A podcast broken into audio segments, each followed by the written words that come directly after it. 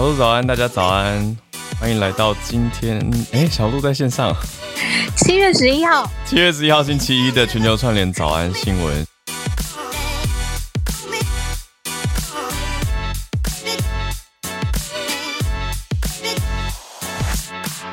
小鹿在忙啦，所以感谢感谢小鹿今天还是上线了，因为今天选的新闻实在是非常的重大。我觉得上个礼拜四、礼拜五。的这两天实在是发生了很多，我觉得很对我们在台湾很有感、很重大的新闻。呃，包括在嗯，我觉得礼拜五吧，是一个对我来说是一个心理沉重、负担很大的一天。所以今天我觉得这个就直接是一个社群反应了，就不用再选一个社群题目了。而且今天的题目我们会先从安倍。周五遇刺，而且就离世了。开始讲起哦，这个冲击是非常大的。那再来，英国首相 Boris Johnson 在星期四的时间，也就是七号的时间，请辞了党魁，那他自己的党的党魁。那另外呢，相对意思就是，通常英国首相也都是由执政党的党魁来担任嘛。那意思就是他之前一直说他会坚持要当首相，那除非乌二有一些变化，那不然。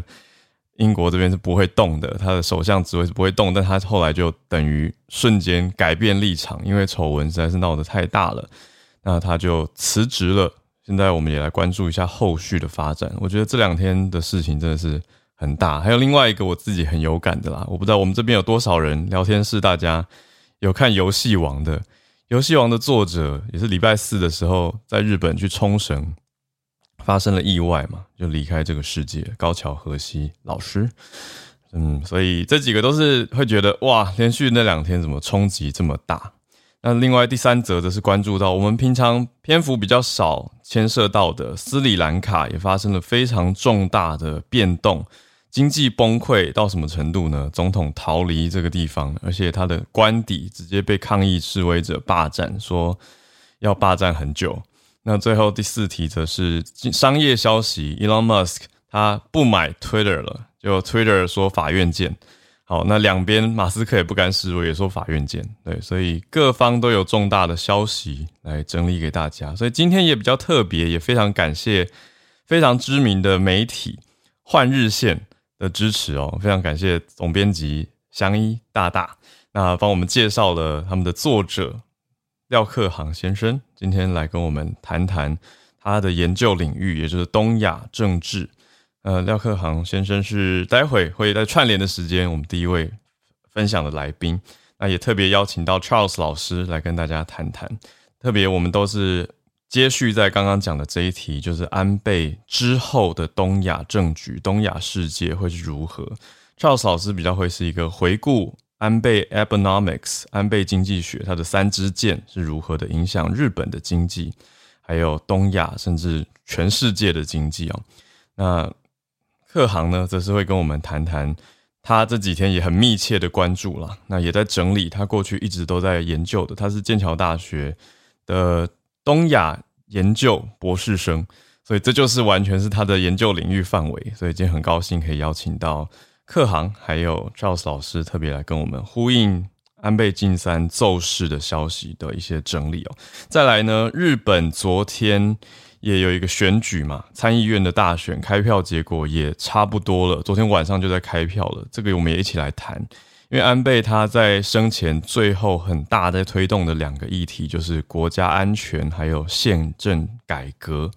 我们讲 security 还有 constitutional 呃 reform 嘛，所以这两个都是他很重视的题目。那我们要请到专家来跟我们谈谈，我觉得可以让大家更有一些深度的洞见，知道说，诶，为什么要宪改？那它背后代表的意义又是什么？那我们后面还是会有串联的时间。我特别想要欢迎我们这边在日本也常常跟我们串联的听友，或者是没有跟我们串联过的听友。来跟我们分享一下当地你所感受到的，或者是你身边的朋友的一些反应。我觉得我们可以并成不同的意见，这个也是全球串联早安新闻很大的一个特点，对吗？好，所以今天的开题呢，就这么多的新闻，还是一题一题来跟大家讲。第一题就讲到上周五上午，在日本西部靠近京都的城市奈良发生的悲伤事件。啊，前首相安倍晋三，他就在奈良一场助选的一个大马路上，遭到了一名男子四十多岁的山上彻野，用自制的武器从背后枪击两枪，送医之后，很快的时间，很快的时间就进就送医了，可是。不幸的消息还是传来，因为在一第一时间，其实我这边就紧追 NHK 英文网，毕竟我日文以前只学过一年了，所以不够好，没有办法那么快的。那个时候就真的很，我有跟小鹿聊啊，就讲到说啊，如果会日文多好，那想要第一时间知道到底发生什么事情。因为安倍晋三是日本在位最久的首相，而且他跟台湾的关系整体来说是不错的，是。甚至有许多媒体直接说他是最有台的首相哦。那待会细节可以再谈一下，因为也有不一样的声音。那说有台，包括近年他的挺台特别的多，包括花莲发生强震的时候，他是直接飞来支持，然后也写了“台湾加油”等等的这些书法字，都是让大家印象特别深刻的。还有台湾的凤梨受到中国的抵制的时候，他在日本就大力的。鼓励大家购买台湾凤梨，所以这些都是让台湾人觉得很暖心的一些举措。所以安倍晋三，大家心中的这位新州阿北，在日本这么久，也是很多人印象很深刻的日本在位的首相，就这样突然的、突然的离开这个人世间，所以很多人心理冲击是很大，而且没办法接受的。这位山上彻也呢，他的背景大家也现在正在，不是大家，就日本警方正在。彻查当中，查到了很多可疑的地方，可是因为太多消息都还没有确认了，所以我觉得不适合在早安新闻跟大家分享啊。呃，有兴趣的人当然一定自己会去追的。那现在也很多来源，所以我这边就不多谈。可是我只能说，现在还没有定论的，就是到底为什么会有这样子的事件，还有日本也会去深自的检讨维安的状况。就为什么会让这样的事件可以发生呢？那所以很多媒体有不同的切入点嘛。我想在这边告诉大家的是，礼拜五很突然的发生了这件事情，然后各方的改变是什么，还有各方的意见是什么。特别为什么安倍会出现在奈良的街头助选呢？就是在帮助上议院，应该讲参议院，日本的 Upper House。他们礼拜天就是昨天刚举行了一场选举，那 Upper House 的改选在昨天晚上也开票出炉了嘛？呃，差不多开票出来了，就是自民党跟在野党之间的可以说是竞争嘛。那参议院的修修宪势力呢？自民党普遍大家过往对自民党的印象，也就是现在的执政党。也是安倍他所在的政党，也是现在的首相岸田文雄所属的政党。呃，对他们的印象就是说，哎，普遍比较亲美一些，然后呃有修宪的倾向，就是希望能够改变战后到现在日本的宪法。因为日本的宪法，这个等一下就要有请专家客行来跟我们再多谈一点哦。我这边就我所知，可以跟大家谈的是说，目前日本的自卫队，大家应该也都知道，它是比较偏向是防卫的，而比较没有不是国防的设定哦，它是保卫的设定，也就是比较被动式的，比较没有主动去反制或者是主动去提出一些军事行动的可能性。但是在这次宪政改革当中，也是安倍前首相安倍他生前很大的一个志业呢，是希望可以。延续这个自民党的政见，叫做“守护日本，创造未来”这两个主轴。守护日本，创造未来，讲什么呢？就是说要修改宪法，来创造国家新的样貌。说宪法第九条应该要明载自卫队的相关规定。再来就是要新设一个紧急事项应对条项，就是希望在宪法里面明列自卫队的他的宪法权利啦，等于是要加强自卫队的宪法地位。这是我的认知。那这一次经过了安倍临时不是突然骤逝这样子的震撼，我想多多少少一定是影响到了这次参议院的选举，所以现在修宪的势力是超过了三分之二，等于呈现出来是多数的选民是支持安倍晋三他修宪的心愿，我们可以这样去推论啊。那最大的在野党呢是叫做立宪民主党。立宪民主党本来改选之前是二十三席，那现在低于二十席。好，这是今天早上媒体整理，昨天晚上开票的结果。所以呢，真的是影响到，也冲击到了在野党的状态，甚至可能会去检讨在野党的党魁是不是要被追究责任啊，就要负责啊，下台等等等，那个会再谈。那立宪民主党对于目前执政党的批评是什么？他觉得岸田政府你现在物价飙涨，日元又贬值，都还没处理好，就在修宪，修宪又不是当务之急，这就是现在在野党比较大的批评。那执政党自民党当然还是会继续推动守护日本、创造未来这样的修宪方向。那目前看起来呢，在参议院当中也是有极明显的。大半势力哦，三分之二的势力，所以后续日本会变得如何？等一下就来跟串联来宾再多谈谈。也最后讲一下第一题呢，刚刚我说到，诶，为什么有一些人认为安倍很有台，有一些人则是提出相反的意见？我觉得还是要并成一下。有些人听了可能会不舒服，但我还是讲一下，就是呢，有一些人在安倍事件之后呢，就还在讲说，诶，只要看到我是在哪里看到的呢？就是在任何。写有台首相这样子的标题底下的评论，都还是会看到有人在质问说，台湾跟福岛的食品，然后就是问说福岛食品，就是这些人还是非常心心念念，觉得福岛食品的核核能残留可能影响到台湾，然后比较担忧，然后觉得啊送这个来叫做有台吗？然后有一些人则是一直在紧咬着钓鱼台的议题，觉得说钓鱼台。还没有还给台湾，有些人的想法是用这个词哈，然后还认为说日本的渔，日本有有的呃曾经发生过就对台湾渔民不友善的事件，他们都认为这些事情并不有台，所以他们就提出相反的声音。我觉得还是让大家也知道这些事情也的确是有发生，但是它背后你怎么去看，其实就是个人价值观跟立场的选择了。好，那就先整理到这边，这是第一大题。那在第二大题来到了英国首相强生，他在七号的时候辞职了嘛？那他的辞职呢，让经济增加了很大的不确定性。呃，要讲他辞职为什么这么突然，我觉得背后会感觉好像在讲英国的政府八卦一样，我就觉得不再多说了。总之是跟他们他的他的党，他是保守党的党魁嘛？那他的官员，他的党员。有一些丑闻呐，然后也牵涉到 Boris Johnson 他的诚信问题，就是他之前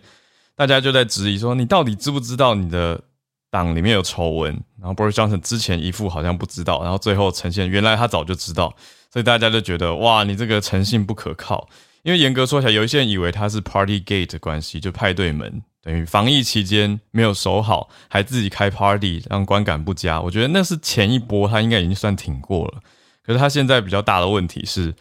他这个事件挺不过，所以他受到内部很大的压力嘛，等于是被逼宫了。那他就自己请辞下台了。那后续的影响是什么呢？后续影响就是他会继续在位置上待到九月或十月吧。但是因因为等到新任的党魁应该会在九月或十月的时候产生，然后现在各方都还在。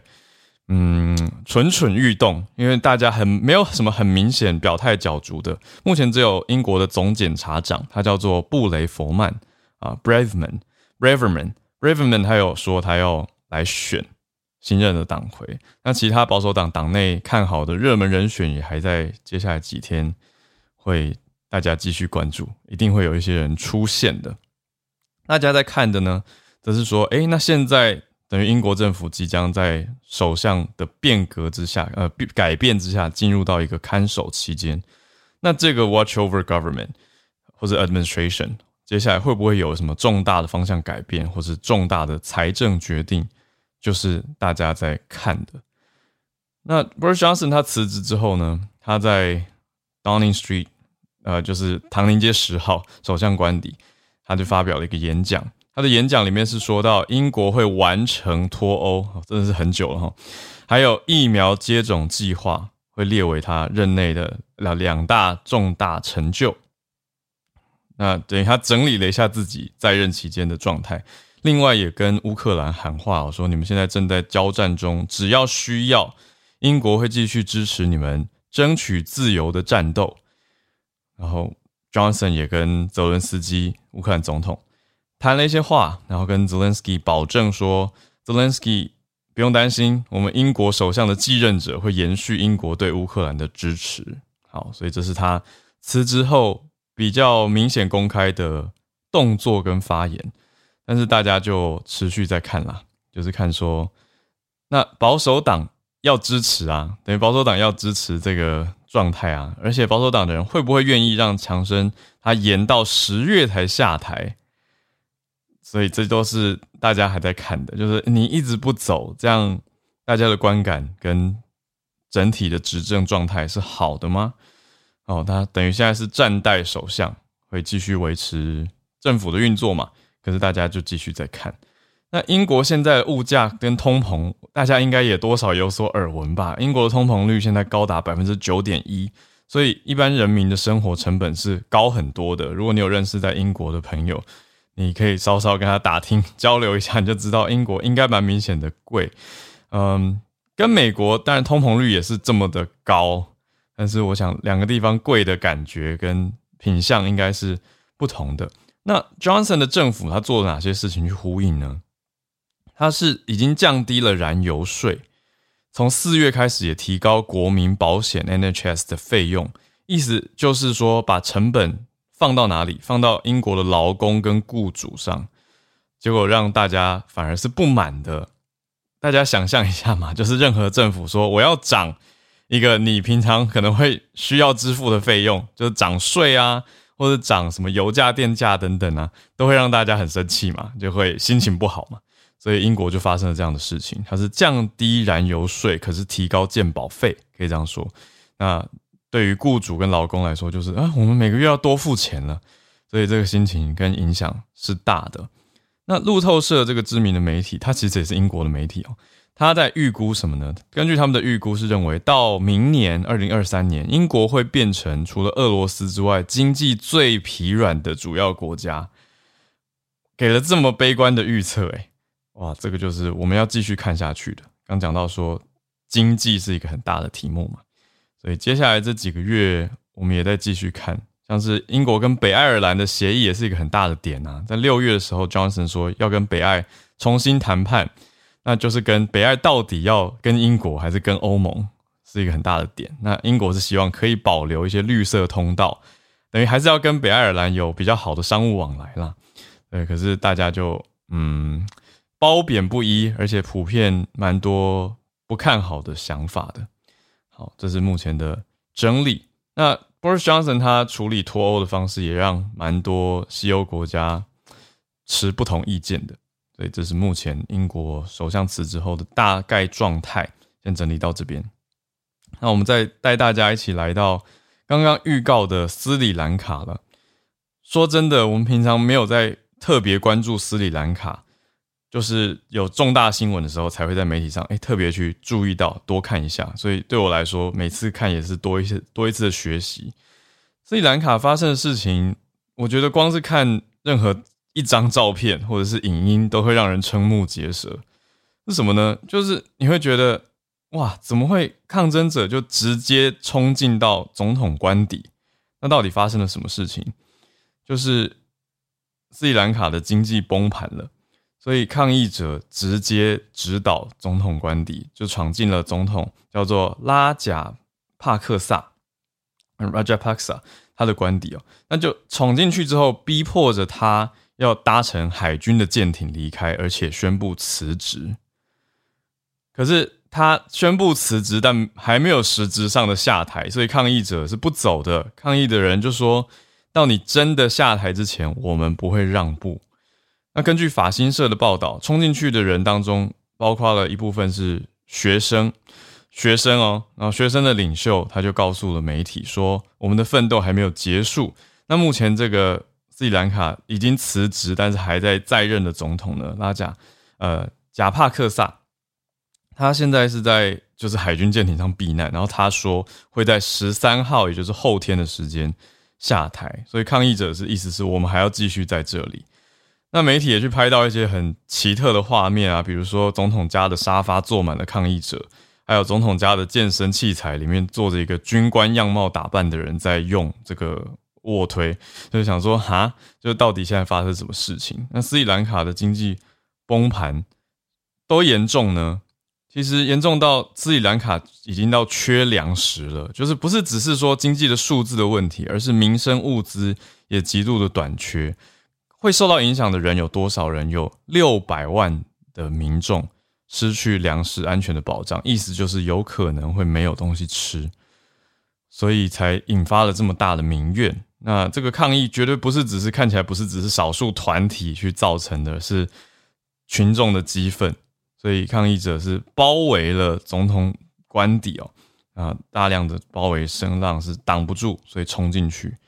然后愤怒的攻占，逼的总统他要辞职下台。那斯里兰卡现在当然就是非常非常大的一个动乱状态。那在嗯，我们看到一个不同的角度呢，是美国的国务院国务卿他有提到。他认为这个斯里兰卡的情况，他怎么看呢？他认为是俄罗斯限制了乌克兰的谷物出口，可能是导致斯里兰卡动荡的很大的一个原因，就是粮食的影响。嗯，那这个详细的数字我们可能就要看一下。布林肯他的说法呢，他是认为说，俄罗斯你不要再挡乌克兰的粮食出口，有大概估计两千万公吨的谷物。大家知道小麦。是乌克兰很大的一个生产物嘛？那乌俄都是很大的小麦生产国，那也会影响到全球的粮食。呃，布林肯有点借这一题啦，来跟大家讲说，因为俄国封锁，所以影响到斯里兰卡。那他他的意思说，也不止斯里兰卡哦，他认为泰国也受到了冲击。泰国肥料的价格因为俄国的封锁而飙高，所以这种农业活跃的国家其实受到的冲击影响。都是不小的，我觉得这个也可以作为一个切点跟补充，跟我们平常看的脉络会比较熟悉一些。至于斯里兰卡，如果有常来研究的朋友，我觉得欢迎大家多补充。不然，其实我们真的都是从各方媒体也是正在收集资讯当中。好，这是第三题的整理。在第四题商业的消息，等一下就要进盘点了哈。再次的欢迎各方，特别是我们在日本的听友们，可以多多预备一下。我真的想听听。这个心理感受很大、很冲击的消息啊，就冲击大到怎么样？就感觉这个 Elon Musk 买 Twitter 的东西，感觉有点小，你知道吗？可是实际上它是很大的一个金额，是四百四十亿美元的一个交易案。其实早安新闻之前，我觉得有几天刚好蛮密集，都在谈这件事情的，就是哦，Elon Musk 要买 Twitter，大家在关注的当然是偏向这个首富的一些。举措加上它后续的社群媒体影响，跟可不可能会影响这个很大的全球社群的一些政策等等等，都在看这些面向嘛。但现在讲到蛮明白的一个更新呢，就是 Elon Musk 他终止了这个 Twitter 的交易案。好，他一开始就说他要买，他先买了 Twitter 的股票嘛，那他变最大股，然后又 Twitter 就说，哎，那你要不要来当董事会的席位？就是要不要来就任？就还是说不要。然后他后来又说我要买 Twitter，就大家就想说你到底怎么样呢？然后中间又有很多人推测是因为特斯拉的股价受到很大的冲击跟下跌嘛，所以他有点暂缓，有点跟 Twitter 要在继续僵持一下。而且他的说法这边讲出来是说，哎，Twitter 有隐瞒一些数据，那他觉得这个诚信问题，所以他暂缓。然后到现在他终止了这个四百四十亿美元的交易，就是不买了。结果戏很戏剧化的下一章呢，就是变成说他们要对簿公堂，双方要对簿公堂，所以到底是怎么样？好，马斯克的律师他要提供给 Twitter 的高层律师，就两边律师现在在 PK 提出的信里面讲到说，Twitter 严重的违反了今年四月的时候他们签的一个原始协议里面的很多项条款。所以马斯克才要终止购买 Twitter，意思是有点像在法律上互相攻防指责，意思不是说我突然不买没有诚信，而是你先违约在先。那这是马斯克的律师角度。那 Twitter 的董事会的回应是什么呢？他他是推文回应哦，他推文说我们的董事会致力在依照之前商定的价钱跟条件来完成交易，而且会采取法律行动来。强制执行合并协议，有信心会赢。意思是我们要用法律的方式逼你买。好，所以接下来我们就要继续看法院怎么判，还有两边律师怎么攻防了。哦，毕竟谈到这么大，然后现在在购买当中的破局消息之后，特斯拉的股价也没有好转，特斯拉股价还是持续的下跌。在前两天的呃美美股这边呈现出来，特特斯拉的股价是下跌百分之六的，收盘的时候是停在百分之五的跌点。所以，嗯，盘后交易是有上涨啦，盘后交易是有上涨百分之一，所以消息传出来以后，的确是看起来好像有还是有一些影响，有一些帮助哦，可以这样子说。但整体看下来呢，还是比 Elon Musk 他是宣布要收购 Twitter 的时候，还是下跌了不少，所以大家就继续看啦。那这样子的整体状态，Twitter 跟马斯克僵持不下。可是平台本身有没有在持续成长，其实也是 Twitter 本身的困境嘛，因为它的用户成长有一定的限制，就没有很明显的成长，它成长趋缓了。然后经济现在这样子的状态，其实各个社群平台的广告业务也是受到很大的挤压跟冲击。我想这些都是很真实的影响。All right，所以以上就是跟大家整理我们今天的重大消息盘点，时间来到八点二十八分。因为今天实在是蛮特别的，二十九分了，所以我想要来开始我们的串联。小鹿，嗯，啊，那谢谢浩尔，我刚才听完了整个三十分钟。那我只是补充一点，就是今天特别邀请来的是换日线的特别帮助我们的总编辑张祥一，他帮我们找来的呃今天的串联的朋友。嗯，那换日线现在有来自一百一十个。超过一百一十个城市，不同的年轻人吧，从各式各样的政治、经济、跨文化，嗯，然后写各式各样的职场啊、呃议题啊、呃文化上面的分享。那大家有空的话，也可以上去看看这个网站，就是嗯文字版的全球串联，也 很欢迎大家去看。比我们大，我我自己贴金，一百一十个，自己贴金。人家换日线二零一五就开始了，而且是天下。天下集团内部创业很成功的一个案例嘛，对啊，那真的很推荐大家去看，我觉得是透过文字可以增广见闻、扩张视野的很棒的媒体。那今天邀请到的第一位来宾就是我们来自换日线的一位专栏作者廖克航，他现在是剑桥大学东亚研究博士候选人。那他自己的经历很特别，今天时间也许比较不够跟大家聊那么多，但我简单跟大家讲一下，他从高中到博班，有在加拿大念书、澳洲念书、英国，也在日本求学过。那现在人是从台北跟我们连线，刚好回来。不过他是在剑桥大学的博士候选人，那一直有在研究东亚嘛，所以东亚冷战史是他的专长。那当然从冷战史看到近代的现在，尤其这两天这种。这么大的变革跟动荡，也有很多的关注，所以我们特别想要问的，也请客行跟我们分享，就是可以怎么去分析跟怎么去看安倍他这样骤然离世之后，影响到的日本还有东亚的政局，大家就有请客行，要请客行开个麦，他你看他为了我们特别加入 Clubhouse，谢谢你。嗨，各位早安，早，听得到我声音吗？清楚清楚，可以，嗨，可以哈，那。呃，我首先先感谢一下那个，嗯，换日线的频道主编张响一，响一大现在也在线上这样子，他的引介，然后还有全球串联早安新闻的主持人浩尔大的邀约，谢谢谢谢。那我今天就是大概只有五到十分钟可以利用，那我就是简单快速的就。两大方向去呃，针对今天呃节目后半段这半个小时的主题，就是星期五发生这件事情，就是安倍遇刺身亡之后，嗯呃所伴随的这个后续的效应，来进行一些分享这样子。那我刚刚听完浩尔大的呃分享的一些观点之后，我觉得很有意思的就是说，嗯，很多人会去质疑说，那。安倍到底究竟是不是最有台的首相？那我觉得这个是非常有趣的。嗯，呃，我就从这个方向先切入。那因为我本身是学习东亚历史的嘛，那我就从带有一点呃，从这个战后东亚冷战史的这个历史脉络去切入，这样大家或许会比较能够。更加了解一点，就是说安倍对于台湾还有所谓日台关系之间的重要性这样子。嗯，那我必须就提到说，安倍是一个非常 typical，就是他是一个标准的。我们知道日本是一个家族政治跟派阀政治的一个生态。那严格说起来，安倍晋三是已经是正三代了，就是说他的外祖父安信介，然后外叔公佐藤荣作都是这个日本的前首相。那之前他的第二任呃七年八个月的任期也才打破了他外属公佐藤荣作在位最长的这个记录嘛。那，但是我必须去说，就是说，在这个冷战一九六零年代，在岸信介担任日本首相的时候，其实他是非常挺台的。但是他所谓这个挺台是立基于说他是坚决反共的，所以说呢，他也是第一位战后日本首相在任期间呃访问台湾的这个政要。那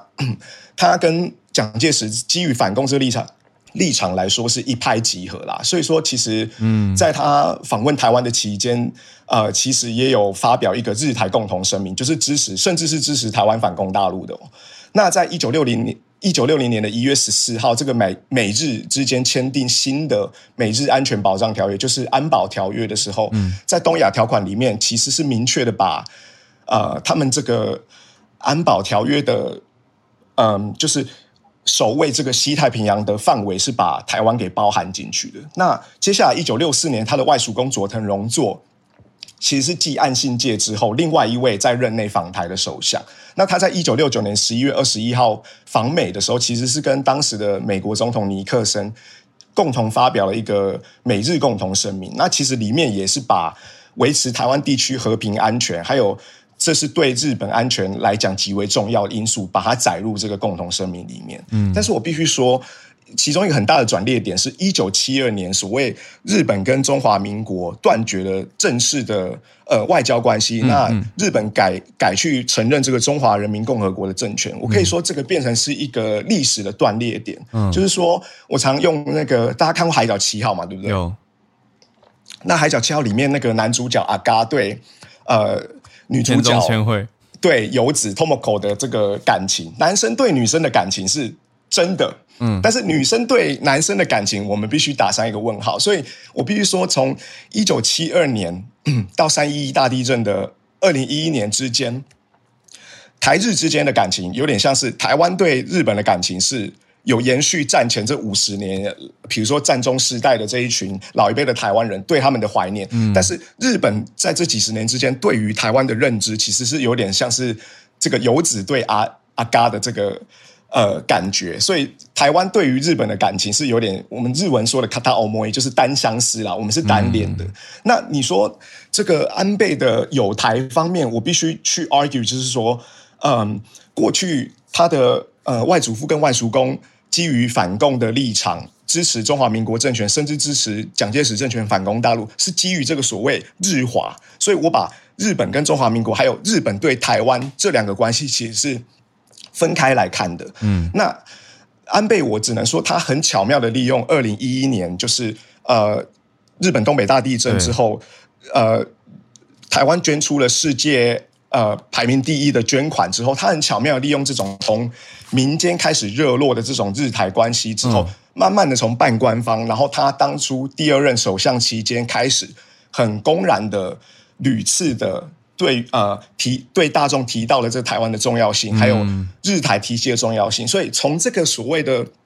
脱离冷战时期，从国共战争遗绪的这个观点的所谓日华关系，嗯。呃跳脱出来，变成加强深化并巩固日台关系来说，嗯。呃你可以说安倍是史上最有台日本首相，这一点都不为过，这样子，特别是这十年，对不对？这十年是没有错，没有错。那呃，刚刚浩尔大也提到了一系列的，就是说哦，台湾在过去这十年遇到啊种种困难的时候，安倍都是高声疾呼的第一个站出来支持的，然后运用他的世界领袖的影响力跟号召力来呼吁大家来支持台湾这样子。对，那这个基于这一点，我必须说，他真的是当之无愧是最有台的首相，没有错。那再来，我就是针对呃，昨天凌晨已经开票开的差不多，那今天早上已经有一个初步结果的日本参议院改选的结果来说，那其实我昨天在写那个换日线最新的文章的时候，我下午一边在看这个日本的投票，那我其实我一开始是觉得说，哦，这安倍这个效应应该是遇刺的效应，应该是会。让这个所谓修宪势力可以很轻松超超过三分之二的席次，但是其实我昨天下午在看这个投票率的时候，发现说只有十八点多，那当然，最后的投票率是是怎么样？我们最后还要去 confirm。但是只比上一届改选的时候高了百分之零点七七。嗯，那我就在想说，哇，那我还是把结论写保守一点好了。自民党过半应该是呃没有任何疑虑。但是如果这个修宪势力会不会超过三分之二，这个是一个我们必须在观察的。嗯，但是最后开出来，我可以发现说，哪怕 overall 的这个投票率非常低，因为你必须知道说。日本在战后其实对政治是相对冷感，他们是一直往经济在在拼，但是嗯，政治是相对是不是不是那么去重视？那反而这种台湾这个新生的这种民主体，这种每次有大选的时候都是六成以上的投票率，其实相对的是一个比较我们很重视有对有趣的现象这样子。那无论如何，嗯，接下来岸田呃岸田文雄呃内阁接下来三年都没有任何重大的这个。选举的情况之下呢，呃，媒体都在称说，接下来这三年就是岸田内阁的黄金三年了。嗯，那目前看起来参众议院都超过三分之二，修宪派都超过三分之二的形势之下，我觉得在这个投票率这么低的状况之下。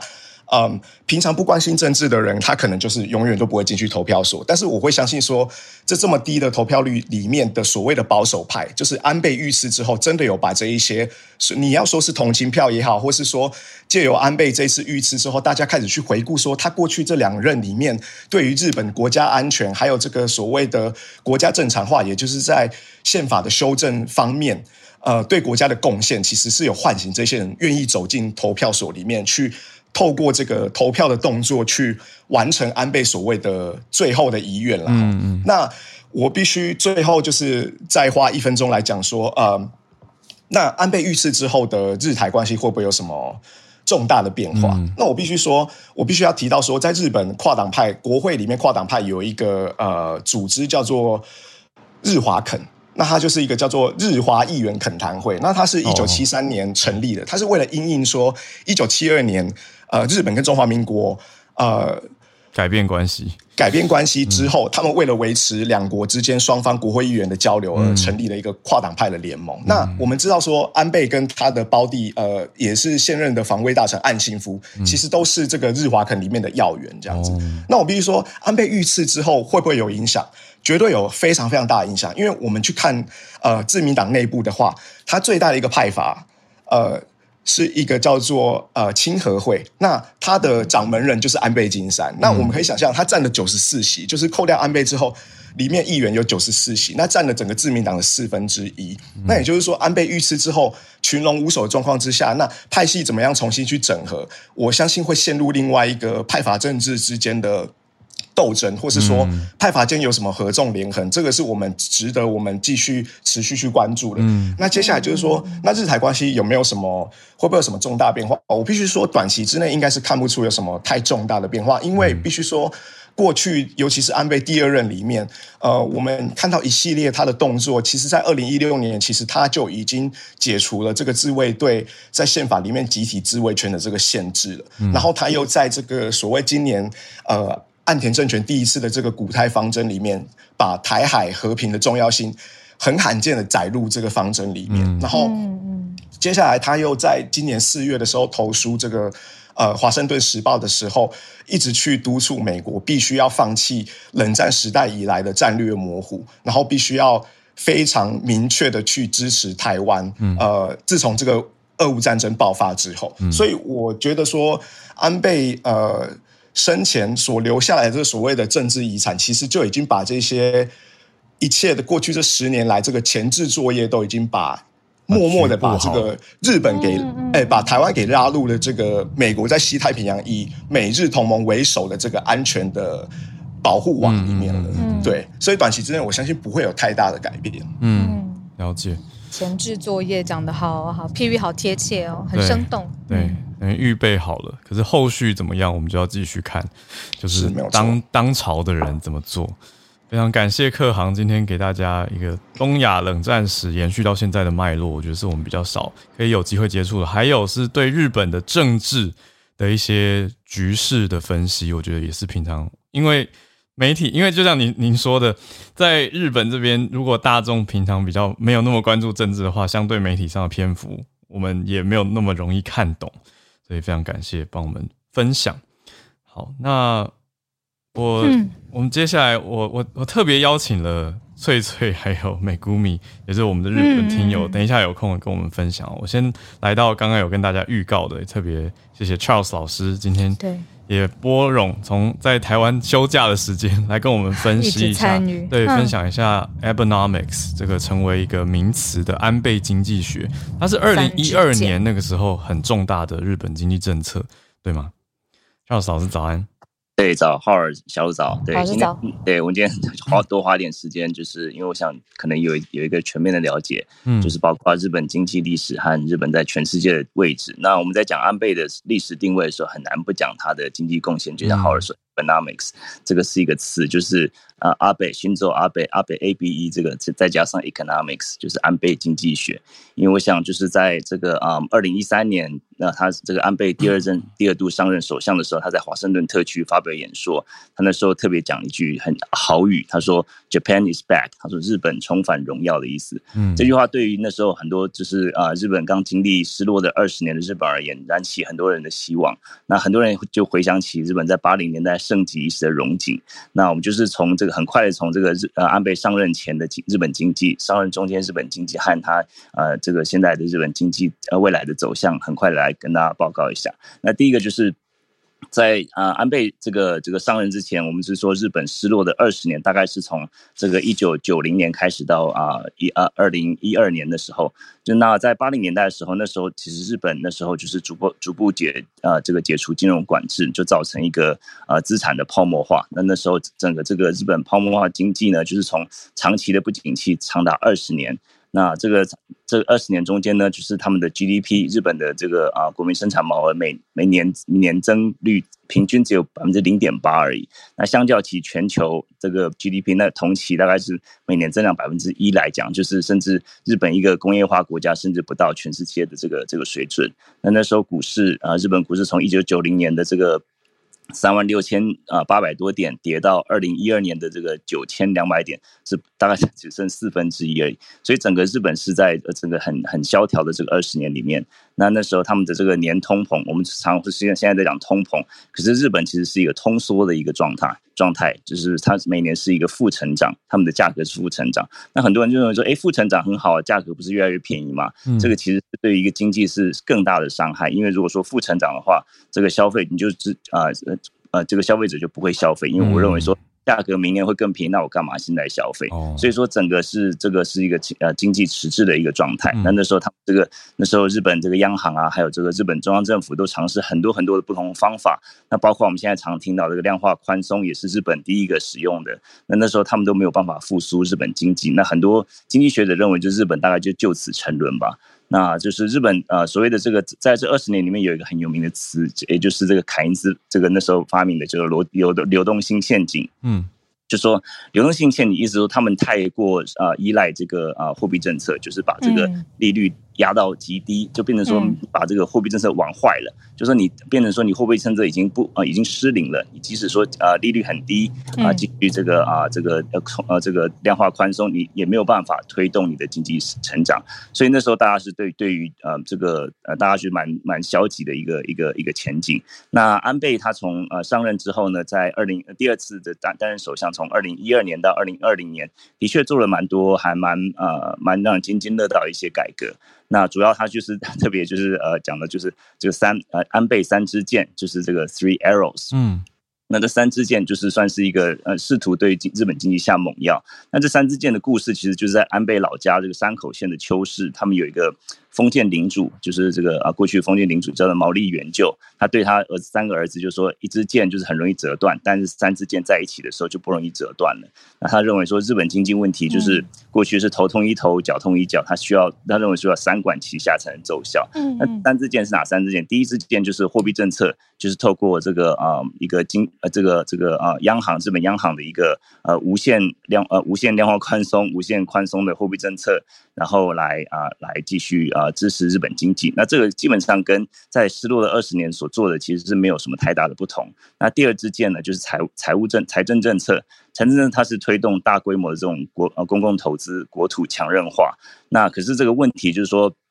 日本目前已经算是一个国债相当相当高，是是全世界数一数二高的。日本如果说你把它的国债啊，我们说美国国债很高，你把美美国国债除以它每年的这个 GDP，大概是一百啊一百二十八 percent，就是他们的国债是他们每年那个啊能比比他们每年的这个生产毛还要还要高，是一百二十八 percent。那日本是两百六十六 percent。是超超两倍还要再多的，所以说这个日本他们已经有很多很多的支出的问题了，所以说在这个财政支出上面其实也是绑手绑脚。他们在这呃安倍在在任的中间也有同时也有增税，所以说这个呃财政政策来讲的话，其实我觉得是呃这个是是是值得商榷他的这个呃他的贡献。那我觉得他的贡献最重要是第三支箭，是他呃第三支箭是改革经济结构。我认为就就是安倍在这个位置上的这个第三第三支箭呢，这支箭是他最主要的改革和贡献。我认为，就亚洲国家的官员大部分都是很多都是科技官僚，或是说很重视这种阶层的这个结构。那很多很很有理想的政政治人物，一旦进入体制，就失去他当初这个描绘的愿景嘛。毕竟就是说，在选票啊、个人对未来期盼这个拉扯之下，很多时候必须要妥协。这一点我是蛮佩佩服安倍，因为认为他在这一点为日本经济打下一个很好的一个改革基础。嗯，那尤其是他在一连串的这个呃改革一些措措施，包括。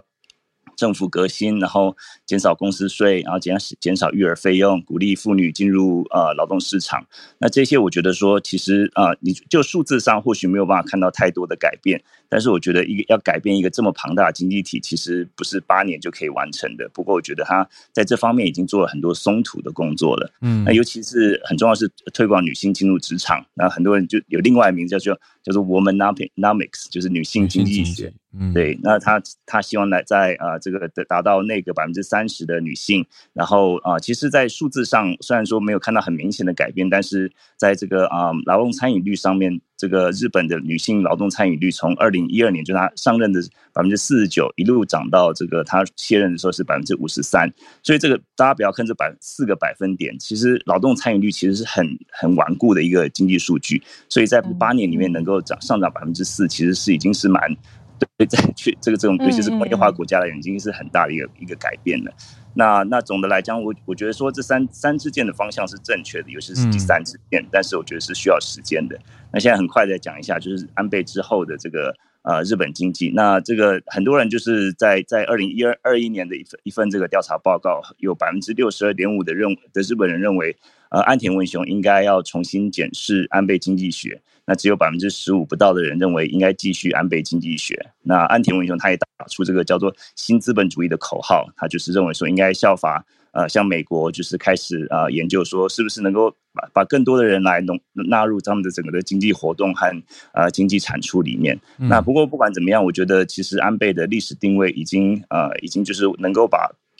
把日本从一个就是好像在失落的二十年里面，至少开始止血，然后开始往正确的方向走。那最后就是我讲一个很有名的这个理论，叫做雁行理论。理论就是叫 Flying Geese Theory，在台湾可能没有看，没有太多雁。不过就是你在北美或是在美国或者加拿大，常常会看到，就是冬天的时候，很多这个雁在箭头的头的那种形状。对对对，就是的头，就是一只雁在最前的前面飞，然后后面跟着，就是它后面就可以减少它的风阻。那这个雁行理论就是一个经济理论，基本上就认为说。这个日本啊，好像一直都是在在这个啊雁的前头，可是它永远不是第一个，因为第一个都是老大哥，都是美国。嗯，因为就是当不管是从汽车产业、半导体产业，都是从美国、欧洲这些，然后慢慢，然后日本就是亚洲国家，都是一直处于一个代工。即使你做的再好，你还是一个高级的代工。嗯，那就它永远没有办法作作为第一支雁。那就是认为这个岸田文雄啊，他们就是希望能够把日本变成这个第一只雁，然后认为能够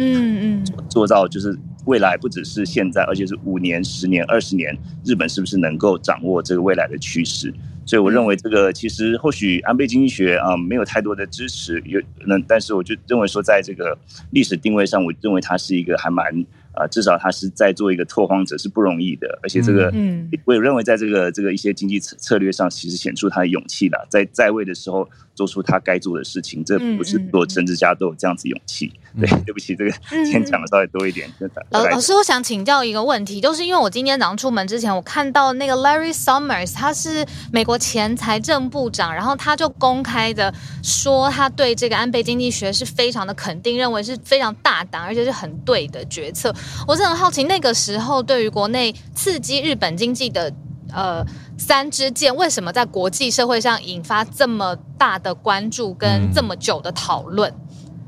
对，其实其实日本呃，身为全世界第三大经济体，它的这个呃，它的一举一动，它的啊，就是进口出口，其实也是牵动其他国家。那 Larry Summers 是奥巴马时期的一个啊财政部长，他那时候就是呃跟安倍也有很多的这个交手。那他们那时候呃，日本就是长期处于这个啊，这个这个这个嗯，就是他们的这个呃汇率一直都是很低嘛。那这低汇率当然对于日本来讲是一个啊一个好。就是说，对它出口是有有有利的，但是对于其他国家不见得是有利，因为相对来讲，美金来讲，美金美国出口就是已经就会变会变比较贵，所以说就是那时候他们就是认为说，哎，日本或许是要啊从就是本身的国力或者说经济改革开始，那这样会慢慢改革改善他们的一个呃汇率的状态，因为就是低汇率的状态其实不也长久来讲是。呃，也不是对一个国家不见得是好的。那所以说，安倍的这些一连串的经济改革会改改善他们的汇率，然后改的体质。所以说，这整个方向其实我认为是一个是一个蛮不错的正确的方向。那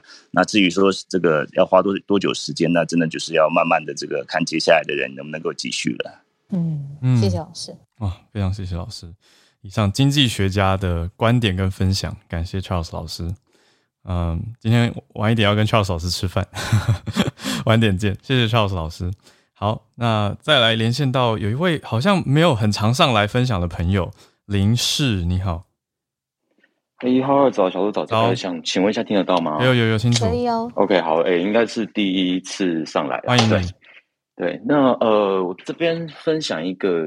呃，也是昨天就是在日本的参议院选举，呃，结果就是。呃，漫画家赤松健，他是呃过去知名作品那个《纯情房东俏房客》，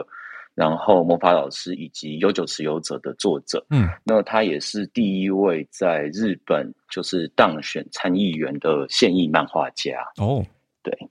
对，那呃，赤松健老师他其实呃不不只是因为这些作品有名而就是当选参议员，那包含他过去其实在这个动漫上面的。创作自由的一些表现上面的主张，嗯，才会让他就是呃参选这次的国会议员。嗯，那过去其实我们虽然说知道说日本它是一个动漫大国，但是其实它有很多呃相关的一些法令，甚至是一些我们在讲说就是偏见，甚至是歧视的存在。那呃，包含过去像是日本在加入 T P P，呃那时候 T P P 要加入的时候，那时候有一条比较重大的是说把。这个著作权法列入这个非告诉乃论，也就是说可以由检察官提起公诉。那呃，对于日本，其实他们日在日本动漫画里面，他们其实很多是由这种所谓呃个人创作者，和美国那种就是可能有一些版权是呃著作权是由公司持有不一样，是都在个人创作者。那甚至是说日本的动漫，他们很常靠所谓二次创作的延伸，然后出版社在这里面去找到创作者，找到新新兴人才。那如果是把一些这种所谓二次创作，就是我把原本已经有的 IP，然后拿来改编，嗯，对，就是说去改编的时候，那这些人会不会被提起公诉？其实那个时候也引发了就是这种日本动漫圈相当大的争议。那也包含后续，就是应该说，其实长期以来还包含在儿童情色部分被就是这种描描绘的时候，到底这种呃虚拟的情节、虚构的故事会不会被受到影响？那其实这个东西从一九九九年的基国务事件开始也争论了蛮久。那呃，所以说这一次其实赤松健老师他参与就是国会竞选，其实也一直在花时间主张这些东西。嗯，对，对。那呃，我们去年就是我们呃，应该说上个月我们有代表就是台北市的动漫企划人员职业工会，嗯，有和这个日本就是赤松健老师做一次。呃，连线哦，就是做直播。那我那时候也有分享在找呃社团里面，就是有关那个就是这种表现自由守护的一些状就是主张发想。那或许我们之后还会有机会再邀请赤松老师，甚至是跟台湾的国会议员、台湾的一些呃熟悉动漫的，因为其实他是日本上第一位。选进就是国会议员的代表。那呃，台湾其实我们也知道，其实有一些像赖品妤郑元朋友委员，其实他也很熟悉动漫，呃，就是动漫相关领域。或许我们也有机会可以做这样子跨国连线对谈，因为其实我们作为事情小民，就是作为漫画家的主张，跟你进到国会，嗯，你要开始走程序去保护，是完全两回事。嗯，那会不会遇到新的瓶颈、新的困难、新的挑战？其实是我们接下来会在动漫文化领域关注的。部分，嗯嗯嗯，哇，很特别，对，所以现在新当选的参议员赤松健老师，嗯，谢谢林氏这个整理，那也欢迎再继续跟我们串联。好的，谢谢，谢谢。好，那再来邀请两位是被我拉上台的，是翠翠跟美库米，都是住在东京的听友。我觉得是不是我想要先从聊天室里面 Nobu Hero 的一个分享来开这个题，然后听听看两位的想法是不是也跟 Nobu Hero 的观察是一样的呢？呃，Nopio 的讲法，我想可以呈现出来的是说，日本大众他的观察，他身边的朋友，在日本的在地人，是对政治真的不太会公开发表评论，然后是很沉默的，就连发生这样重大的事件也都很冷静。所以，嗯，那对于安倍的评价则是民间不一。我想大家应该这个蛮可以理解的，就是对安安倍对日本人来说，安倍是国内政治啊，那是影响到他们民生的状态，所以对一些政策是很。比我们海外来看是更有感的，所以他们对安倍一定是有支持者跟反对者。可是我想很有共识的，应该是这么发生这么难过、遗憾的事件，大家这个情绪都是比较悲伤的。对，但我想要请翠翠跟美国米可以分享一下你们的观察，跟身边朋友有没有一些反应，还是真的大家都像 Nobu Hero 说的一样这么的沉默？我们先从翠翠开始吧。早安，Hello，早安，小的早安。对，其实这件事情，嗯，我觉得我身边的朋友可能大部分比较属于偏新创，或者说他们自己本身都有一些他们比较特别的比较多，所以其实我身边的朋友大部分都是很直接表态，然后对对，当然对，嗯，就是安倍先生的就是过世这件事情，大家但是都是保持的愤怒，但是他们也不会去特别批评，只是像我刚刚在。就是在留言区有说，其实我一个朋友很讨厌安倍，他他他当然也是谴责暴力，只是他还是希望大家冷静思考，说，嗯，在这些就是开始把他神格化的时候，你还是要注意他这是之前做过的事情。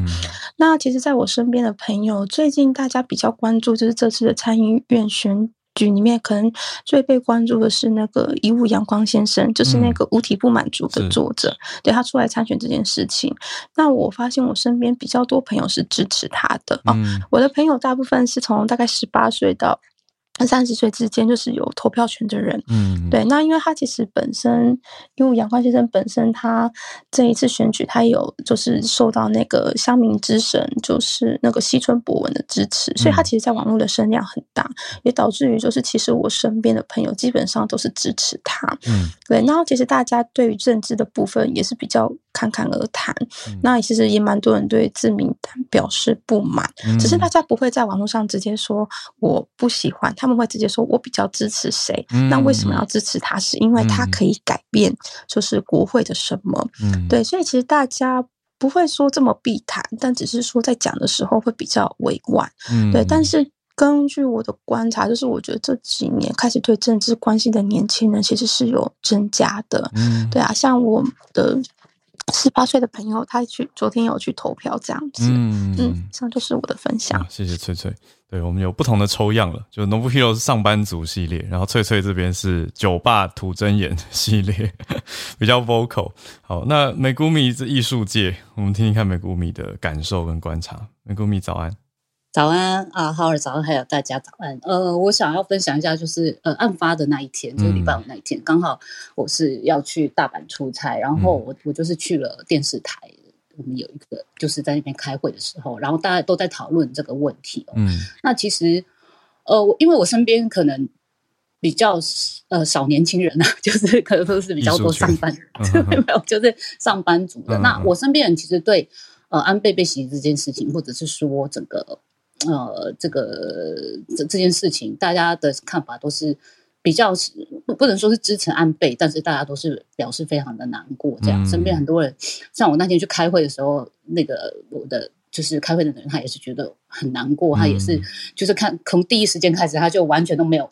办法工作的一个状态，就很 shock。因为我们是觉得说，哎，大家都觉得日本这么平和平的地方，怎么会发生这样子的事情？然后包括这些警卫，他们也没有去，他们有预想说被。比方说那个呃，突然的袭击，对对，他们有，比方说有人拿刀子过来，嗯。的，他们有预设这样子的，就是警卫他们，可是他们并没有去预，没有去预测说会有人拿枪来打，对，打哪一个重要人物这样子，所以就是可能这个部分会比较弱了一点，然后导致这样子，有人这样子说啦，我身边有人这样子说，嗯，但是呃，我是觉得整件事情来，呃，当然呃。就有人在推特写说，哎，这个安倍各国都非常哀哀悼他。比方说，呃，美国呃，拜登下令全美降半旗三天啦，或者是我们台我们台湾的对，然后呃，而且还一零一还有就是呃发出有有这样子的那个 light up 啊什么的。可是反而在日本 还要在吵说，我要不要帮安倍做国葬这样子 的事情，就是其实大家都像那天案发当天也是说，哎，我们也。呃，霓虹 TV 就是第四台哦，然后这个台他还还特意，明明他已经就是很危急的状态，还在那边讲他的那个呃一个呃生有学员丑闻，就是一直在之前的丑闻，就是对对对，就是一直在提他的丑闻，就是有一点呃，就是当然这个人呃他我我我不要去讨论说他之前做错事还做有没有做错，这个我因为我不是政治家，但是我觉得当然人有有对有错啦，但是我觉得在这个状态下，大家去。不要不要，哎，就怎么讲？在这个时间点，对对对，就是有一个同理心。我我个人是这样，不好意思，这是我非常个人理解理解。对对对，那所以对，那大概是这样子的状态。但是我昨天有去投票，嗯，然后我发现我是蛮晚去台去投票，大概七点左右，很多人去，而且很多是呃老人，就是还一拐一拐的人，我还蛮意外的，因为我觉得可能或许安倍这件事情有影响吧，就是有年轻人也有老人。我昨天去投票的时候是这样的感觉，对我大稍微分享一下，谢谢。非常感谢美谷米，好，谢谢今天大家让我们凑成了精彩的串联，那也再次的特别感谢换日线，呃，可以说很支持我们节目，然后也邀请了克航先生来跟我们分析从东亚冷战历史来看现在的日本，还有后续的一些。嗯，结构的情况，还有政治的情势，还有 Charles 老师，然后第一次上来的林氏，也谢谢翠翠跟美谷米愿意跟我们分享你的观察跟在地的观点，非常感谢大家。那我们今天就在这边准备收播，也请大家如果喜欢今天节目的话，多多帮我们分享出去。本来每一天就应该要分享啊，好，但今天 今天有不比较不一样的整理。不小心变成一个日本串联专题的感觉，所以大家如果觉得诶有收获，或者觉得嗯让身边朋友一起来有更多的多元观点跟思考的话，就再让更多人认识我们节目，加入我们听友的行列吧。今天的串联就到这边告一个段落，我们就明天早上八点继续全球串联早安新闻啦。那大家有任何的批评指教或想法，也都欢迎继续来到我们的社团，在脸书同名的全球串联早安新闻，来跟我们分享喽。谢谢大家，我们明天见，大家拜拜。